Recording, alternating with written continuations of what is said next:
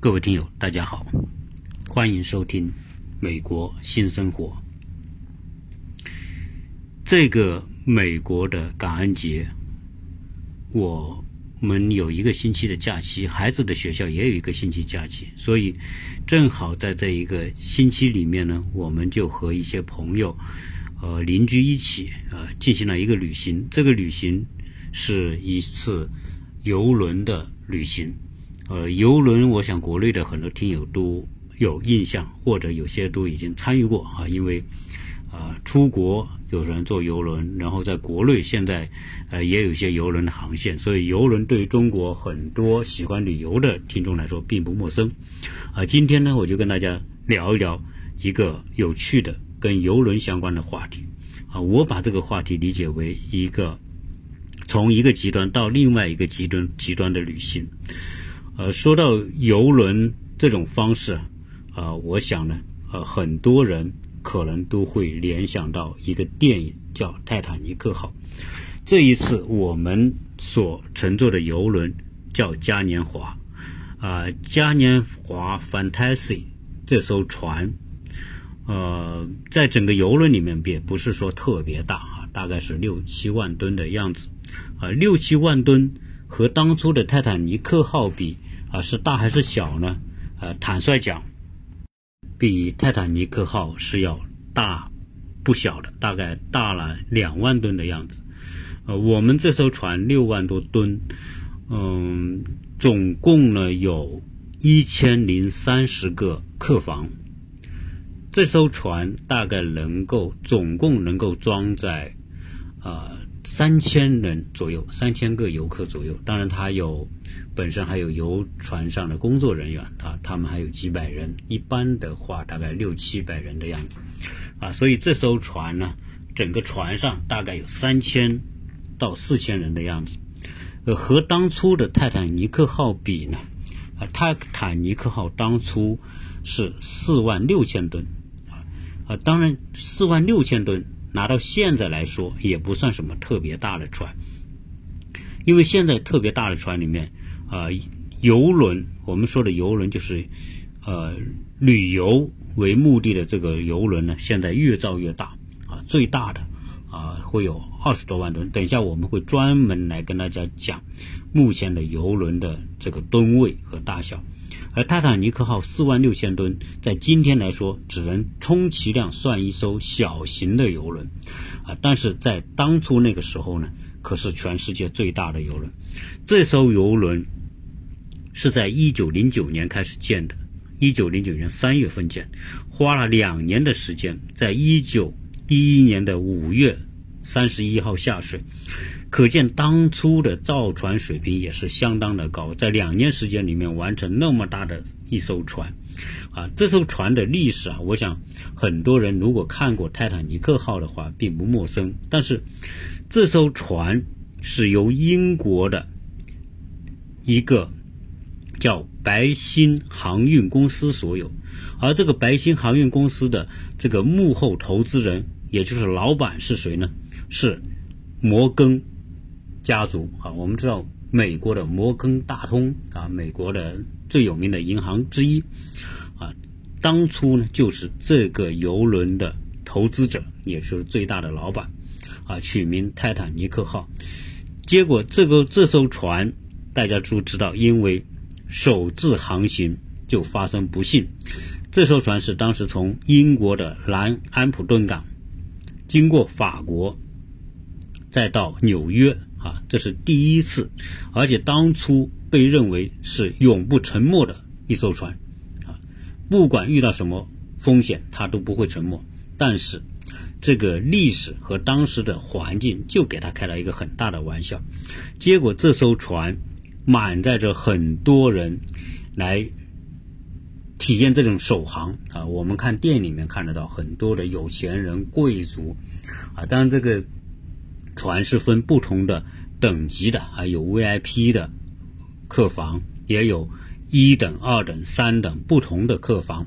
不，有钱人、中产阶级啊都有。所以这个船上呢，就是特别有意思，就是一个小社会啊。当时我们看电影里面不有两个主角嘛，一个叫 Jackie，一个叫 Lucy。啊，这个 Lucy 是个有钱人家的小姐，而这个 Jackie 呢是一个画家，他是没钱的一个穷画家，因为中了一张彩票，啊，中了中彩之后呢，得到一张船票，啊，他就登上了这艘船，结果发生了船上的故事哈，这个浪漫的故事我们就不讲了，因为大家都看过这个电影，啊，虽然这个电影已经过去十年了，十多年，啊，这艘船航行。过程当中，在一九一二年四月二十三号，近午夜的二十三点四十分，也就是半夜的时间，结果撞到了一个冰山，啊，这个冰山体量特别巨大，结果这个船下面的这个几个蓄蓄水箱啊，就水密箱。碰漏碰裂，然后五个箱进水，这个箱呢是调节这个船的整个的浮力的啊。结果进水之后，由于巨大的水压，到了两个小时之后，就是在凌晨的二点二十分就发生断裂，结果这个时候船断成两截，结果在十分钟之内就沉入海底啊。这个时候的海底。离海平面是三千七百米，也就是这艘船最后沉没在三千七百米深的深海里面。当然，电影电影里面啊也非常精细的描画了当时这个船下沉之前人们船上的表现。我们看到大部分的欧洲绅士们是让生的机会留给了妇女和儿童。因为船上的救生艇始终是有限的，所以大家都会让这些妇女儿童先上船，然后这些大老爷们有很多还是当时很有名的富豪。你想想，当初的这些 VIP 客房里面的那些人都是有钱人，他们在这个时候仍然能够把生的希望留给这些妇女儿儿童，这一点是让很多人很敬佩。而当时船上还有乐队，乐队知道他们是走不了的，结果在船蠢斜的过程当中，他们还是很整齐的在一起演奏着乐曲，这种场面真的很让人感动。所以，呃，当初有人男扮女装混在妇女妇女里面，然后上了救生艇的，后来一辈子终身都良心受到谴责，好像是抑郁啊。这个这种情况啊，这个电影我觉得很有教育意义的，是在这个方面啊。当然，最后电影的主角男主角 Jackie 和 Lucy 啊，这个 Jackie 找到了一块门板，让 Lucy 爬在这个门板上面。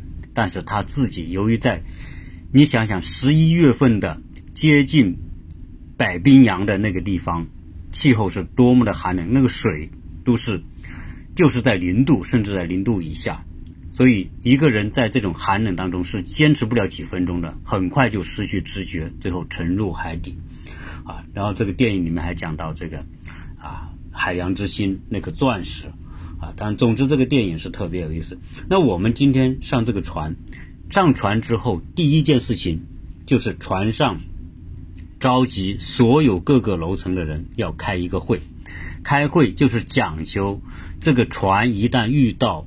危险的时候的一些规则和如何处理方法，他讲到了如何使用这个救生衣啊，如何来穿戴救生衣，就像在飞机上一样啊。同时会讲到什么？讲到这个船如果遇到了危险，仍然是妇女和儿童先上船上这个救生艇。我们这个船在十楼的两啊八楼的两边就有。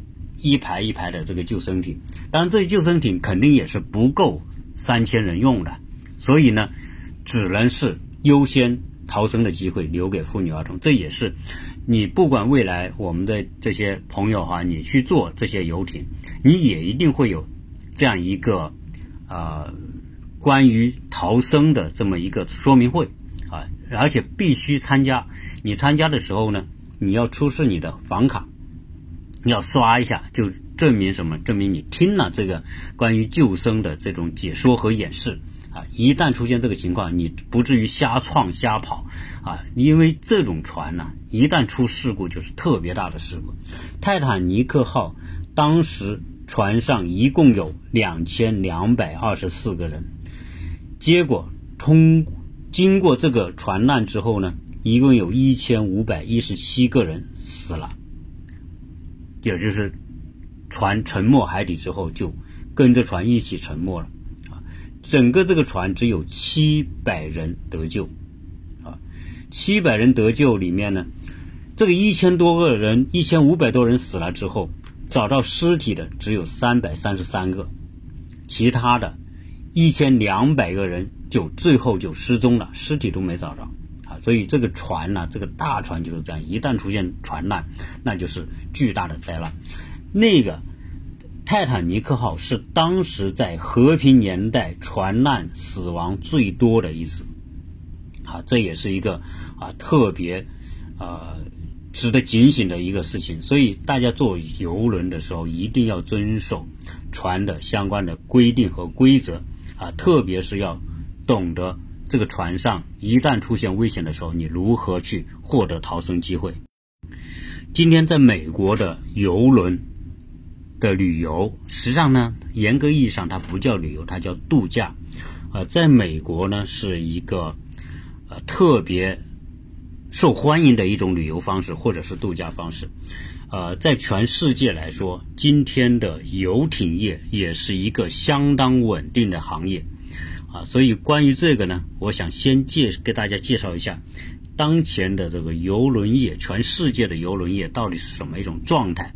啊，以让我们那些对这个行业没有了解的听友呢，能够有个大概的了解。目前全世界啊，以二零一七年的数据，一共呢有两千六百七十万的游客坐游轮，也就是说，全世界的游轮公司有两千六百七十万的游客。呃，每年的游轮收入，啊，全球的游轮加在一起收入是四百六十五亿美元，啊，这个金额呢，呃，也是不小了。那么目前全世界呢有几大游轮公司啊？这几大游轮公司啊，也跟大家做个介绍。最大的游轮公司叫嘉年华，啊，叫 Carnival Cruise。呃，我们今天坐的这艘船叫 Carnival Fantasy，就是属于嘉年华这个集团的。呃，目前这个嘉年华游轮公司一共有二十三艘游轮，呃，最大的是十三万吨级的游轮，呃，叫梦想级的，然后它的航线主要经营在。墨西哥湾，也就是今天从美国南部向南去到加勒比、古巴、啊墨西哥这些地区的。同时，嘉年华的游轮还有阿拉斯加的航线、夏威夷航线，啊，呃加勒比海区域航线，也有从美国到欧洲的航线。所以，因为它是最大的游轮公司，它的船也最多。因为它有二十三艘，所以它可以开辟很多不同区域的航线。第二大邮轮公司叫皇家加勒比邮轮。加勒比啊，如果大家看过《加勒比海盗》啊，就会对加勒比这个名词熟悉。啊，加勒比海域是美国往南中美洲的东部那个区域，叫加勒比海域。啊，加皇家加勒比是目前全世界排第二的。邮轮公司一共有二十二艘邮轮，而且目前全世界邮轮吨位最大的就是皇家加勒比的，有二十二万吨。啊，排名第三的是名人邮轮啊，这个名人邮轮主要经营欧美航线，它有三艘十二点二万吨的呃这种邮轮。第四呢是叫哥斯达，哥斯达邮轮。有十四艘，啊，有大的是十一点四万吨，啊，这种呢也是比较大的游轮。我记得我们在二零一四年从上海到日本福冈和到韩国济州岛坐的就是哥斯达游轮。第五的是迪士尼游轮，啊，整个迪士尼游轮这一艘船十二点八万吨，啊，实际上它就是迪士尼公司推出的一个海上迪士尼世界。这个迪士尼世界是一艘在一个船上，这个船呢十二万吨，啊，可以有很多的迪士尼的项目。啊，不，大家都去过迪士尼就会知道，迪士尼的米老鼠、唐老鸭，那个各种各样的这个迪士尼卡通形象，以及各种场景的，包括过山车啊、各种探险啊、各种表演啊，都在这个船上，专门是针对孩子的。而且这艘游轮的船票比其他的游轮都贵，原因就是它有很多的主题表演。呃，再往下，第六名的是叫和美。维京和美邮轮公司啊，第七是维京邮轮公司，第八是公主邮轮号，第九是立新邮轮。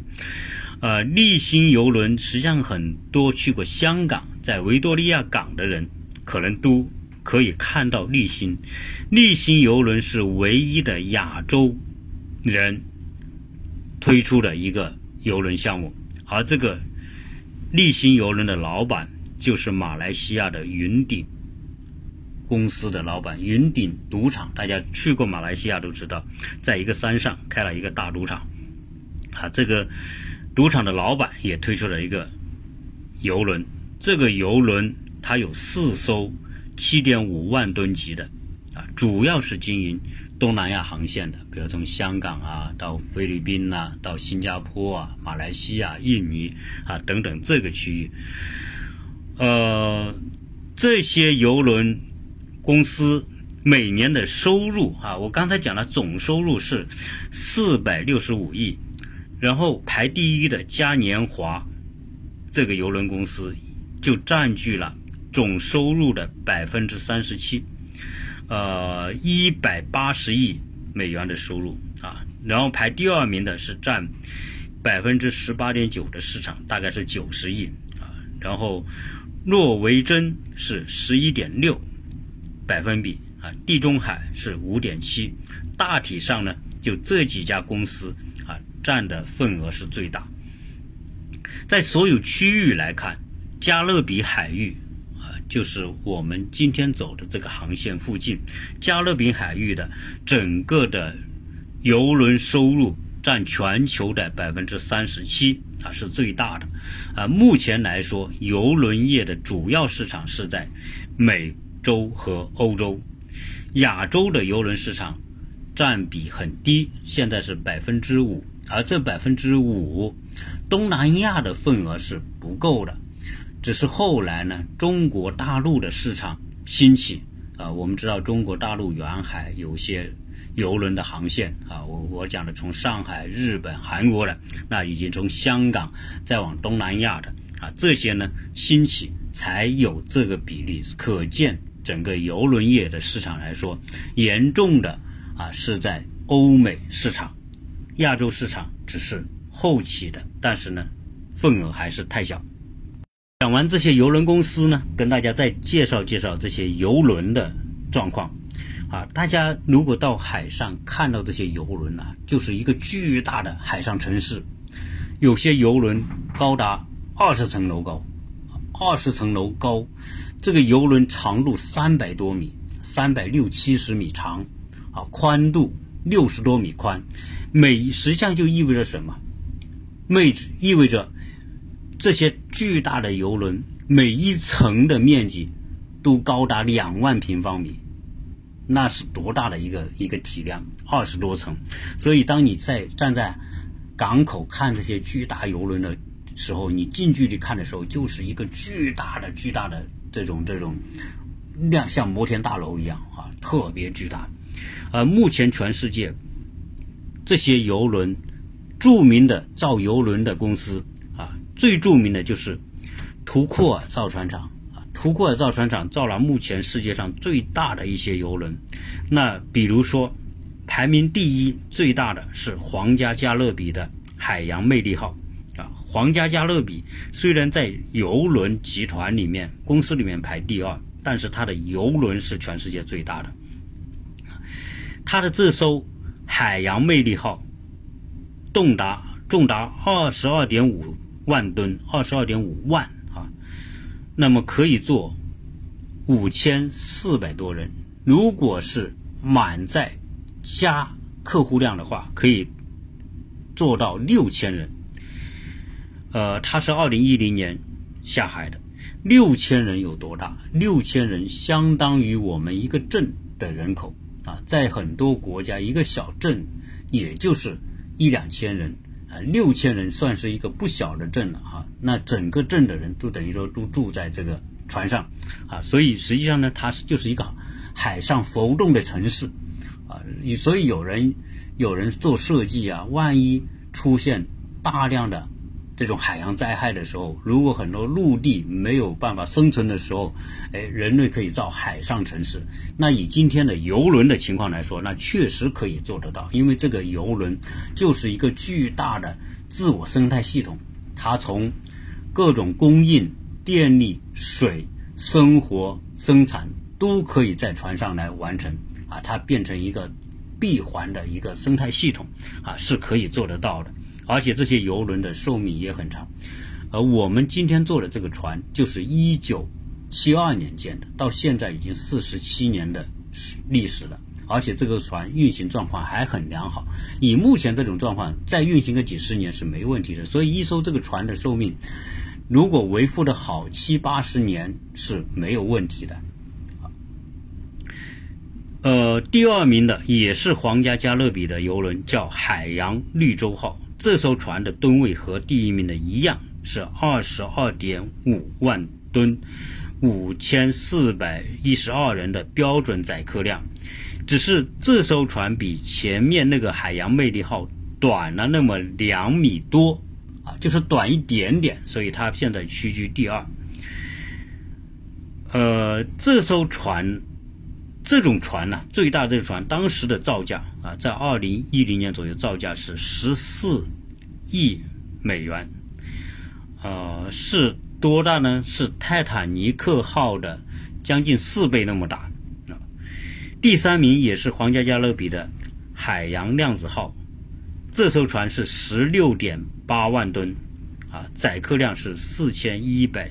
八十人，我说的载客量是标准载客量，实际上如果你要加，也可以加加到一千多人，啊，这艘船是一四年建的。第四名的是挪威死士号，是十五点五万吨，啊，这些十五万吨以上的大游轮呢，船上的设备都是特别丰富，丰富到什么程度呢？就这个挪威死士号这条船。上面的餐厅就有二十个之多，更不用说船上还有什么健身房，还有电影院，还有酒吧，有些电影院还不止一个，还有一些剧场，啊，那些你像皇家加勒比那几艘大的游轮上的剧场有多大呢？剧场的面积就有一个足球场那么大，啊，可见这个体量是多么巨大，啊，当然更不用想讲船上还有各种购物商场、艺术画廊。啊，泳池、高尔夫、酒吧，酒吧更不用讲，有些酒吧上就是几十个酒吧，啊，所可还有运动场、健身房等等吧。只总之是说，日常你在陆地上有的那些，这里都有。啊，这里讲到这些大游轮，那我后面几艘呢？再往后排的呢，我就不讲详细情况，大概介绍一下。排第五大的游轮是皇家加勒比的海洋自由号，十五点四万吨。这种船呢，就只能坐三千六百多人。第六是皇家加勒比的海洋独立号，十五点四万吨，也是坐三千六百人。第七大的游轮是玛丽皇后号，十四点八万吨，两千五百载客量。玛丽皇后号，我记得曾经我们在香港的时候是见到过的啊。这种这种船呢，也是看起来在维洛维多利亚港跟周边的建筑比，它一点都不逊色，体量特别巨大。呃，那这是我们讲的目前世界上最大的，所以大家看到皇家加勒比啊，最新最大的游轮都是皇家加勒比的，但是呢，只是说平均总的吨位量来说，还是。嘉年华这个 Carnival 这个游轮公司是最大的。这些游轮的航线目前呢，只有几个主要的区域啊，大概介绍一下。以美国周边来说，目前美国的航游轮航线是东西南北。你比如东南就是黄，就是加勒比海域啊，最大的游轮市场在这里，主要是从美国、从加拿大，大量的都是冬天，它的旺季是冬天。为什么？因为美国和加拿大在冬天是特别冷。它的北部冷的时候呢，这些人，特别是一些年龄大的、退休的，他们就愿意到南方来过过冬啊，过温暖的冬天。有很多老人，或者是退休的，或者有假期的、有小孩的，就带着这些人就登上游轮。所以冬季，现在我们这个时候，美国感恩节是冬季，所以现在是旅游轮的旺季啊。但是我们今天啊，感恩节来做。相对来说，价格还不那么贵，原因是什么？因为感恩节对美国人来说，就相当于中国的中秋节或者是中国的春节，是属于大家团圆的时间。所以这些家人，美国的北美洲州、加拿大这些人呢，基本上在感恩节是聚集在家里，是不出门的。正因为大部分老美不出门，所以呢，这个游轮游客相对来这几天反而少。因此，它的价格还不太贵。我们四个人，啊，平均来说，一个人四百多美元，啊，五个晚上的行程，啊，在这样一个冬天，这个价格是不贵的。假如说再过不到一个月，再过二十天，到了圣诞节前后，这个游轮的价格可能涨一倍还多，所以那个时候的票价就特别贵。但是呢，很多家庭还是要来，为什么？因为只有圣诞节这个时候。大家才能够有假期，小孩又处于寒假的过程当中，所以一家老小就会都集中在圣诞节来坐游轮，因此那个时候的票价是特别贵的。我说这个是什么？就是说，如果我们有听友到美国来，我首先建议，如果有条件的时候，体验一下美国的游轮啊。但是美国的游轮呢？在大的节假日，特别是冬天的节假日，除了感恩节之外，票价都很贵。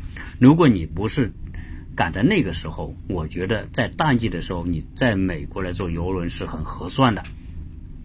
啊，除了这个东南部的这个加勒比海域，加勒比海域很多城市都有船可以开到加勒比。呃，我们从出发的是阿拉巴马州的这个 Mobile 那个海港城市。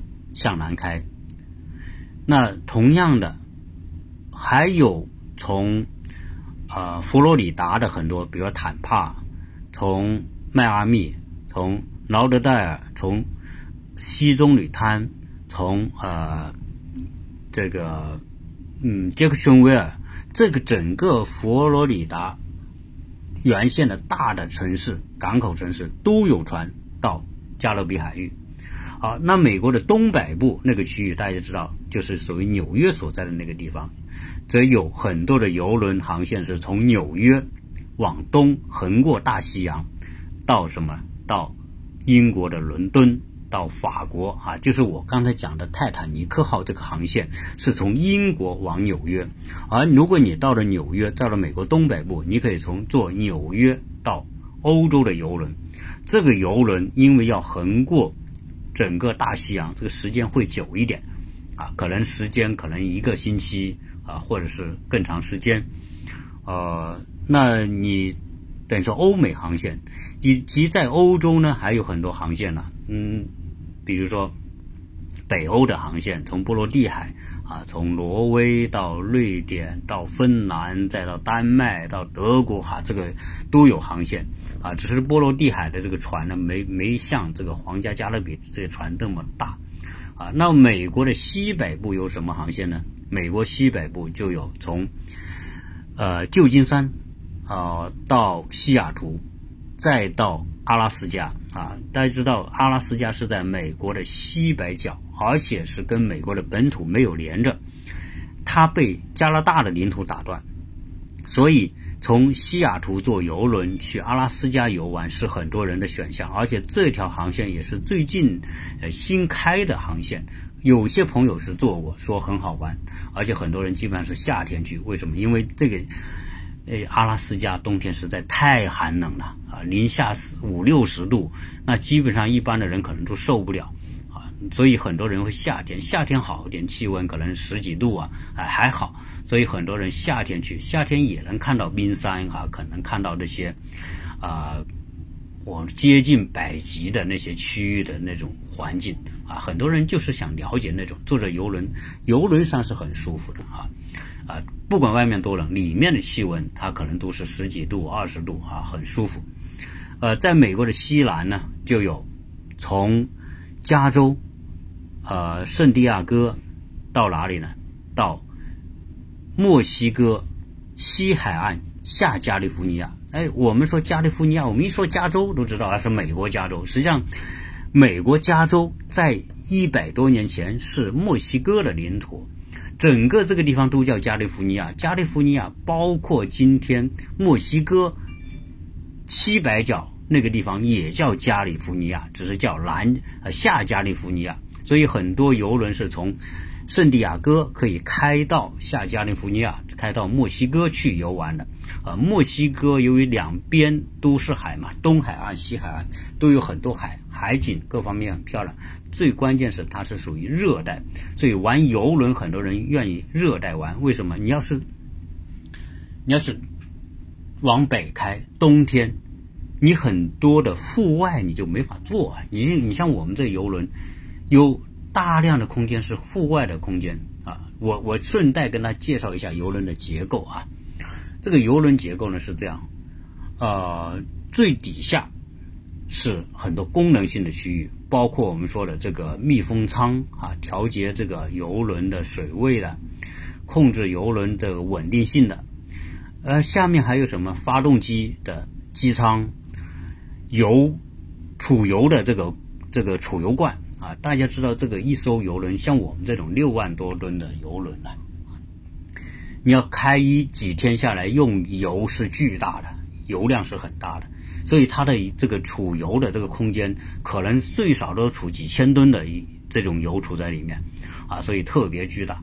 然后它有什么水？你想整艘船就是一个城市啊，这个城市里面每天都吃喝拉撒都要用到水，厨房、餐厅要用到水，也是大量的水啊啊！只是这里的水呢，不像我们家里那个水，它的抽水设备，比如厕所的马桶抽水设备，就是跟。飞机一样是属于真空抽水的，哗一下就，嗯，不怎么冲水，它是把水把这个这个装水吸走啊，这样的话呢，减少这个对污水，所以它它整个船舱下面有个巨大的污水处理池，处理池要来容纳这么多的呃污水啊，所以还有啊机舱各种设备的空间都在下面啊，再往上走就会有什么，就会有。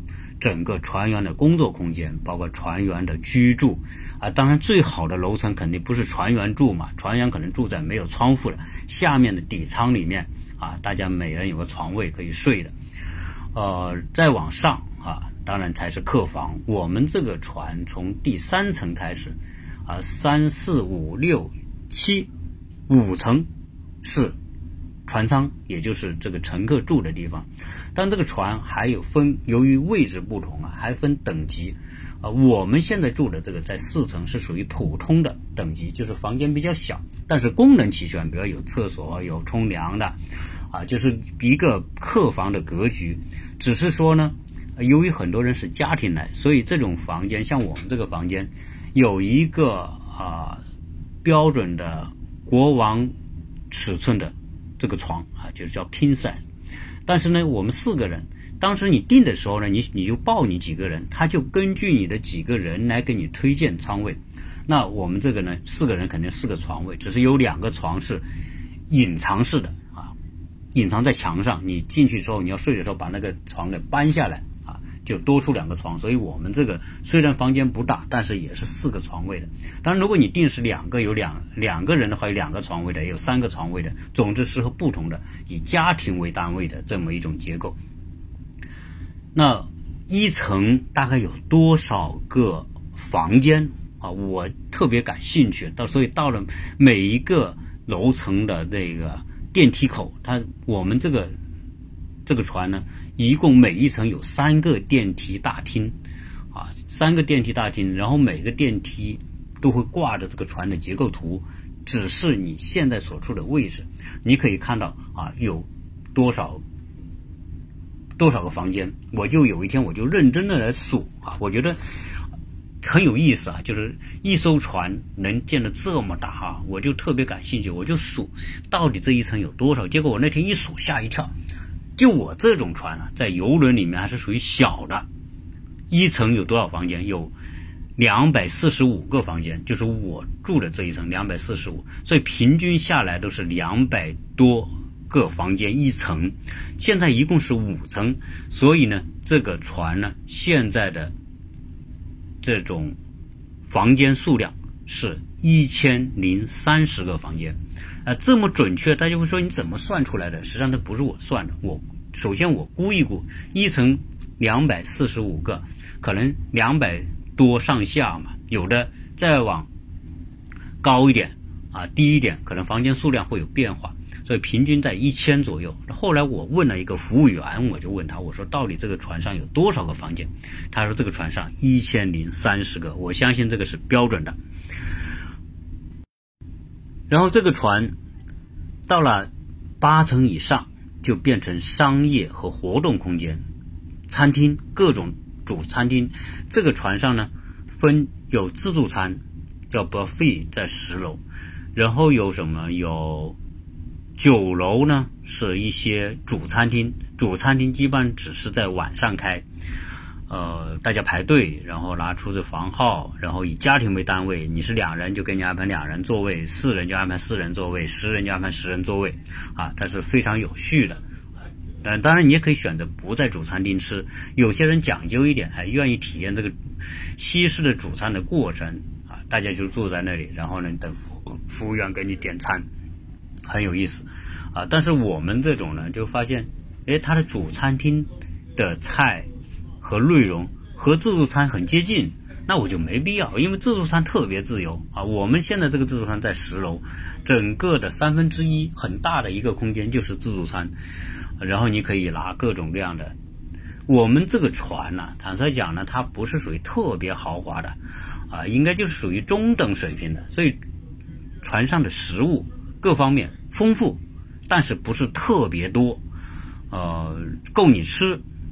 然后各种饮料、冰激凌、各种甜点、水果都有啊，但是不是特别高级。比如说，呃，海鲜类的东西相对偏少啊，毕竟这个价格在这里嘛。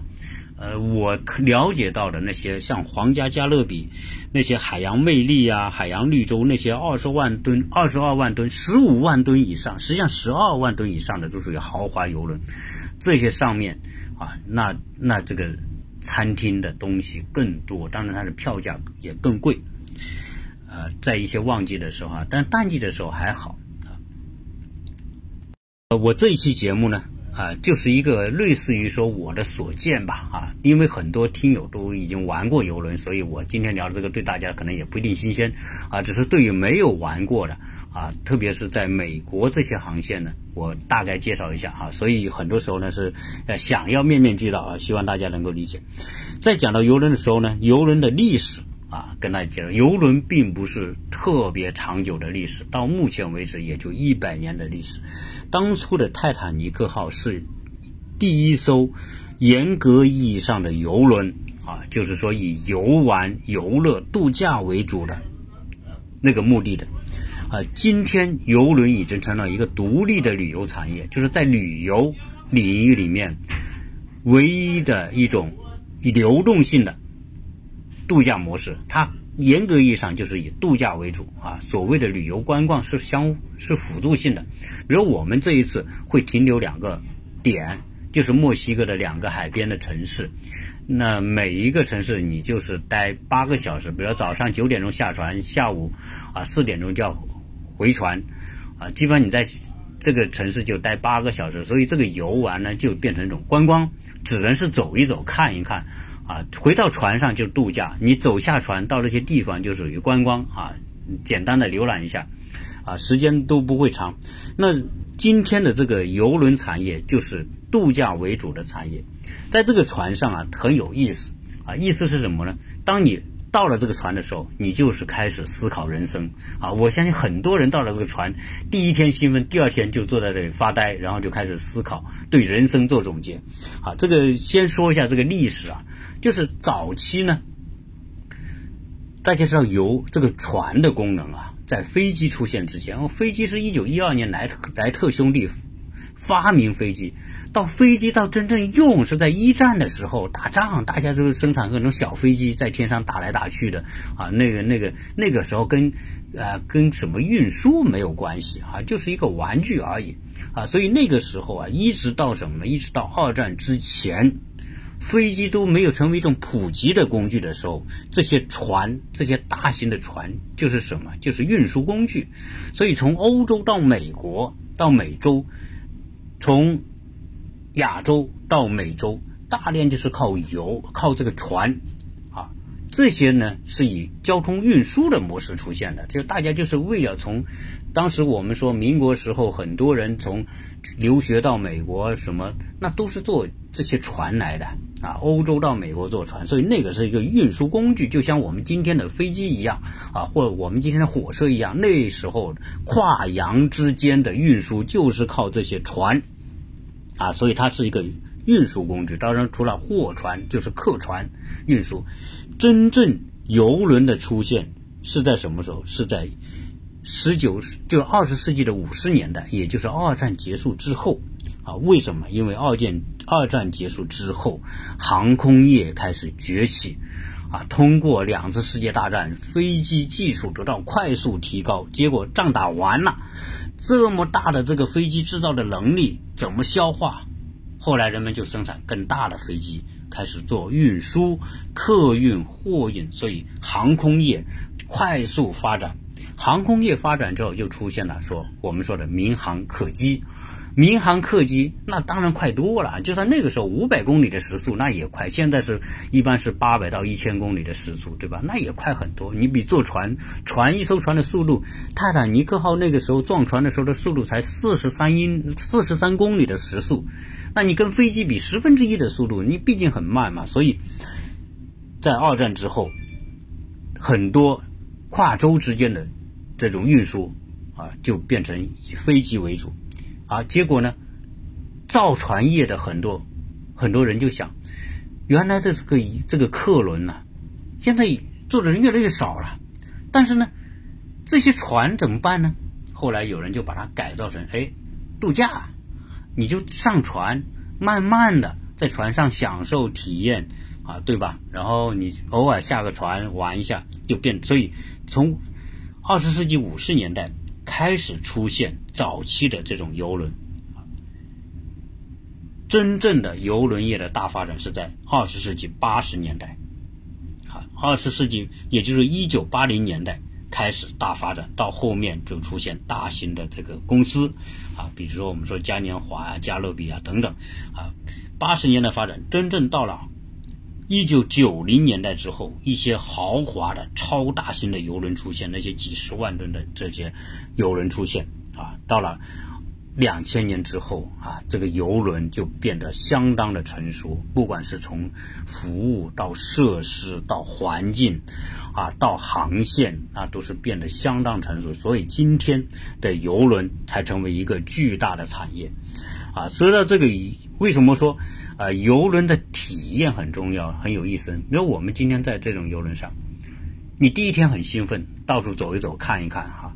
但是呢，第二天发现你不能老去走一遍又走一遍嘛，不是关在关在笼子里的那个那个棕熊是吧？老是重复同一个动作，所以坐下来，哎，这个时候你静静的看着旁边的大海，啊，吹着海风，那干嘛呢？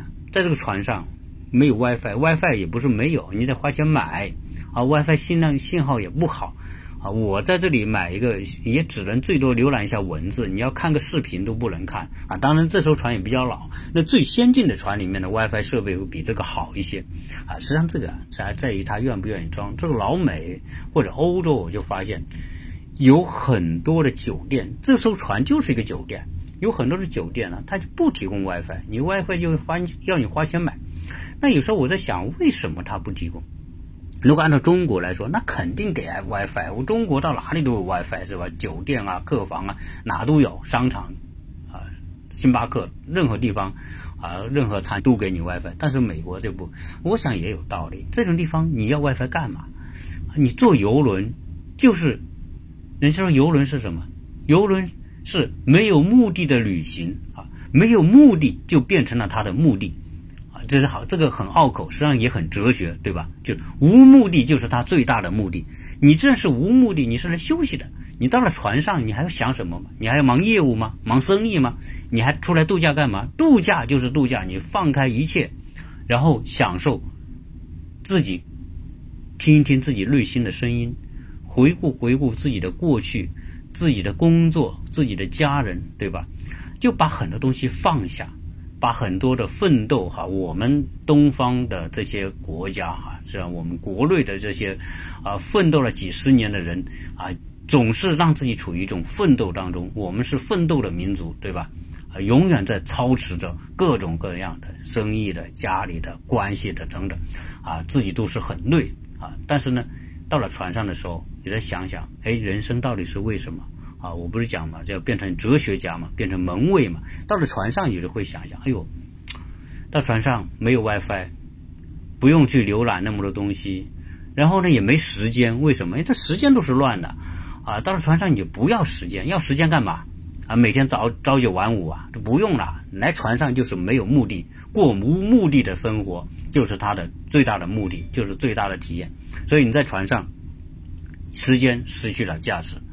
你可以随便睡觉，睡到什么时候时候起就什么时候起，因为它的自助餐厅二十四小时都给你供吃的，你绝对饿不着啊！你想睡到几点就几点啊！这种啊，有人说啊这不是纸醉金迷嘛？这不就是这个这个我们说的这个跟跟动物一样过嘛？有时候我想，人本来不就是动物嘛，对吧？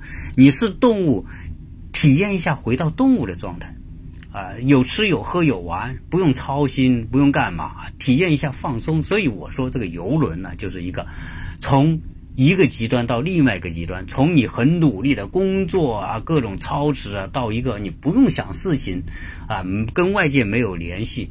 啊，然后你也不用考虑时间，你就可以彻底放松的这样一种状态啊，所以我觉得游轮它的意义，当你在回想你自己的工作的时候，想啊，游轮给你另外一种生活的体验，另外一种生命的体验，从无为到有为哈，你在是打拼过程当中那叫无有为的生活，到了游轮你就变成无为无目的的生活啊，人。